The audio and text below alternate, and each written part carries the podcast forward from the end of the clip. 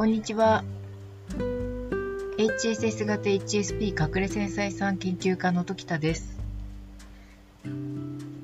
ポッドキャストが本当に久しぶりになってしまってすみません。あの、一つのことにしか脳が動かない、え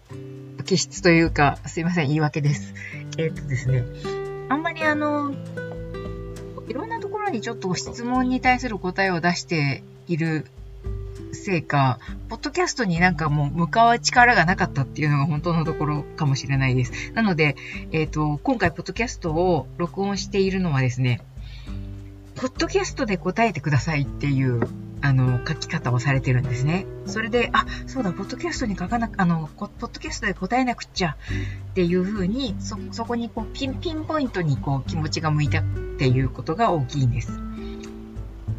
回ですね、えっと、ご質問いただいているのは、独り言セラピーに関してのご質問です。とメルマガの中で、あの、必ず成功するとしたら何をしたい？どうしたい？かな？どうします？だったかな？えー、まあそういうふうに聞いてる、えっ、ー、と、号があるんですね。で、そのことを自分でもつぶやいてみたのですが、っていう方からご質問なんです。で、返ってきた答えが、いつも頭の中でぐるぐる考えてることでした。まあもう本当にさもありなんですね。これちょっと練習が必要なことなんですよ、やっぱりね。えっ、ー、と、仕事に関してこうした方がいいのかなとか、こういう生き方の方がいいのかなと常々考えているのですが、問いかけに返ってきたのがまさにこの毎日考えている内容で、心の底から帰ってきてる気がせず、上っ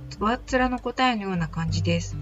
これはこれで正解なのでしょうか？いや、正解ではないですね。あの、本当に成功するとしたら、必ず成功するとしたらっていう風にして、そのベールを剥がしてるというか、ハードルを下げてるというか、本心を聞きに行こうとしてるんですね。ですけど、本心を聞きに行こうとしているにもかかわらず、本心ではないわっ面の答えを答えるっていう、その、いつもの癖が出てしまってるので、本心を聞くっていうことに慣れてないっていうことが多分、ものすごく影響が大きいんだと思うんですね。あの、本心を聞くっていうことに関しては、一冊丸々、その生きづらさじゃない方の、えっと、隠れ繊細さんの、えっと、二冊目の本ですね、えっと、やりたいことの見つけ方っていう本を一冊丸々もうものすごく心血注いで書いたんですけど、あれは何を言ってるのかというと、本心を聞くっていうことの、その、ためにはこういうことをやってほしいんですっていうことについて書かれてるんですね。あの、独り言セラピーって本心を聞くっていう、こう、ワークなんですけど、独り言セラピーの本心を聞く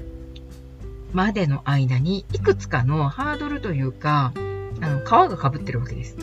で、その皮が、どんな皮なのかっていうことを明確にしていくと、だんだんとその自分の本心というものも覗けるようになってくるよっていうのが、あの本に書いてある、あの、段取りというか、道順というか、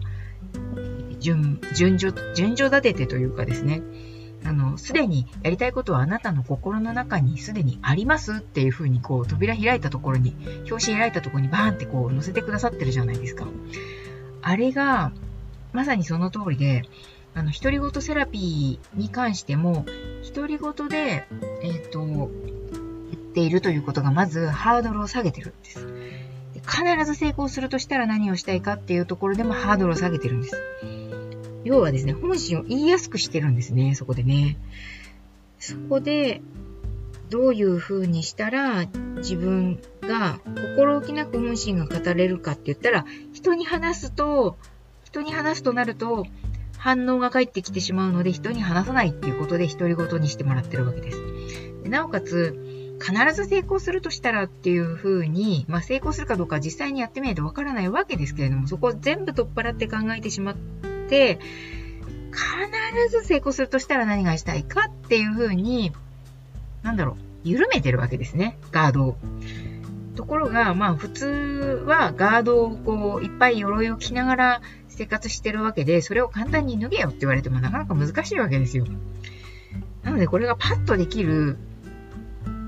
っていう、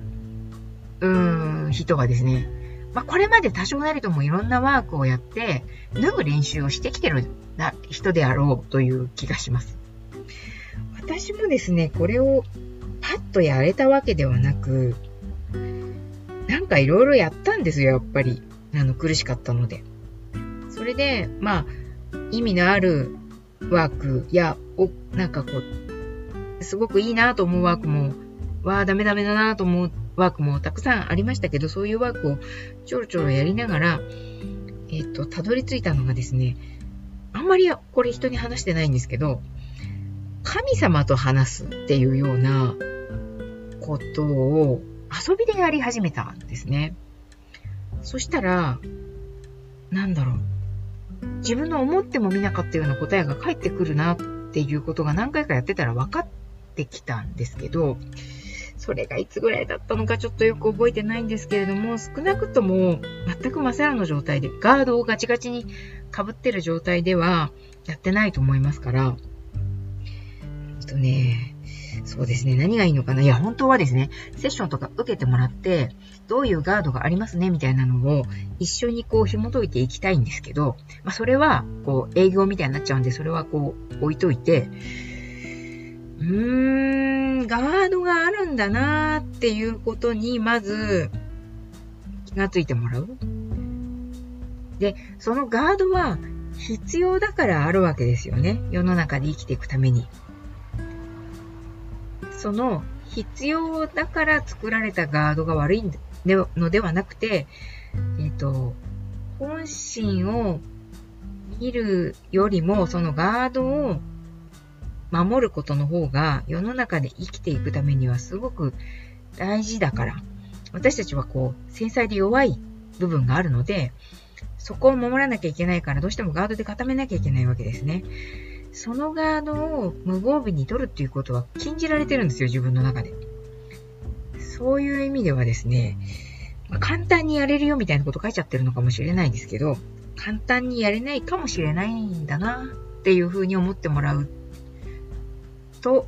まずこの独り言セラピーがやれないことで自分を否定しなくなるじゃないかなと思うんですね。うん。あの、そうか。できないんだな、今。できない状態なんだなっていうふうに、ご自身を肯定的に捉えるっていうんですかね。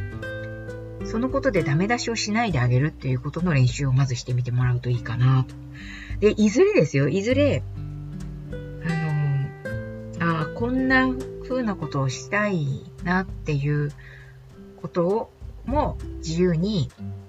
なんていうのかな、脳脳の中に想起できて、なおかつ、外側の社会的な自分も、鎧をかぶって、たくさんかぶっている自分も、あの、行ったり、その間を行ったり来たりすることができるようになるっていうのが、隠れ繊細さんのあるべき姿っていうか、生きやすい姿だと思うので、そこを目指していきましょう、いずれ。すいません、なんか、えっ、ー、と、なんか、ポッドキャストっていつも謝ってるような気がしますけど、えー、そんな風に思います。うーん、答えになってるんですかね。なってるような、なっていないような。でも必ず答えはご自身の中にあって、その、いいなと思ったのは、なんかベールをかぶってるようです。上っ面の答えのような感じですっていう風に気がついてらっしゃるっていうところは、分かってるんだなっていう風に思いましたから、なんとなく、その、なんでしょうね。たくさんの着物の上からかゆいところをちょっとこう書いてみてるっていうような、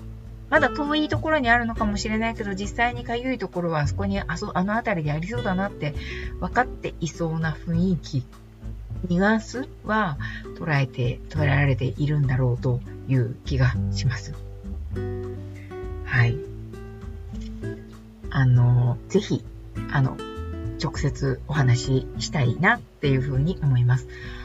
隠れ繊細さんオンラインコミュニティとかもありますし、まあ、絶賛あの募集、メンバー募集していますし、オンラインコミュニティの交流会ではかなりうんと、リアルに質問にお答えしてます。個人セッションのようにはさすがにちょっとできないですけど、あの、様々深いところまで割と話してると思いますから、あの、よかったら覗いてみてください。フォレスト出版？フォレスト出版さんの、えっ、ー、と、メルマガ、あ、私のメルマガにもオンラインコミュニティへの窓口っていうか URL は多分貼ってあったと思うので、すいませんね。なんか、すごく雑でというか、あの、貼ってあったかどうかちょっと自信ないですけど、多分貼ってあると思います。そちらの方から検討してみていただくっていうようなことも、まあ、ハードルはだいぶ低いんじゃないかなというふうに思いますし、まああの、隠れ繊細さん同士の憩いの場というふうに位置づけていますので、世の中で喋らない、喋れないことも、そこでは喋りやすい雰囲気できてると思いますから、試してみていただければなというふうに思っています。はい。では今日はこの辺で終わりにしたいと思います。ありがとうございました。さようなら。